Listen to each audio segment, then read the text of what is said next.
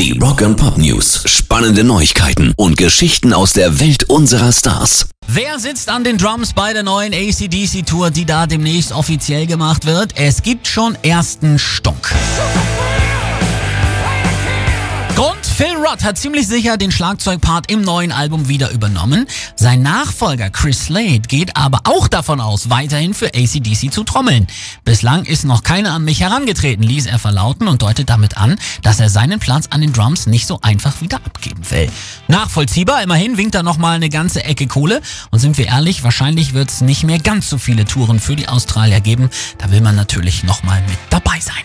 Rock and Pop News. Ordinary Man ist das erfolgreichste Album in der langen Karriere von Ozzy Osbourne.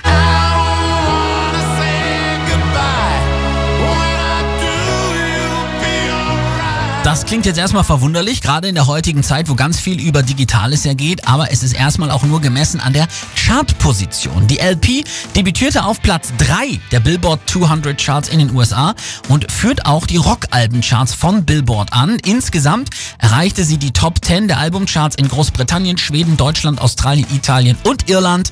Allein in den USA verkaufte Ozzy 77.000 Einheiten von Ordinary Man, davon 65.000 tatsächlich analoge Platten.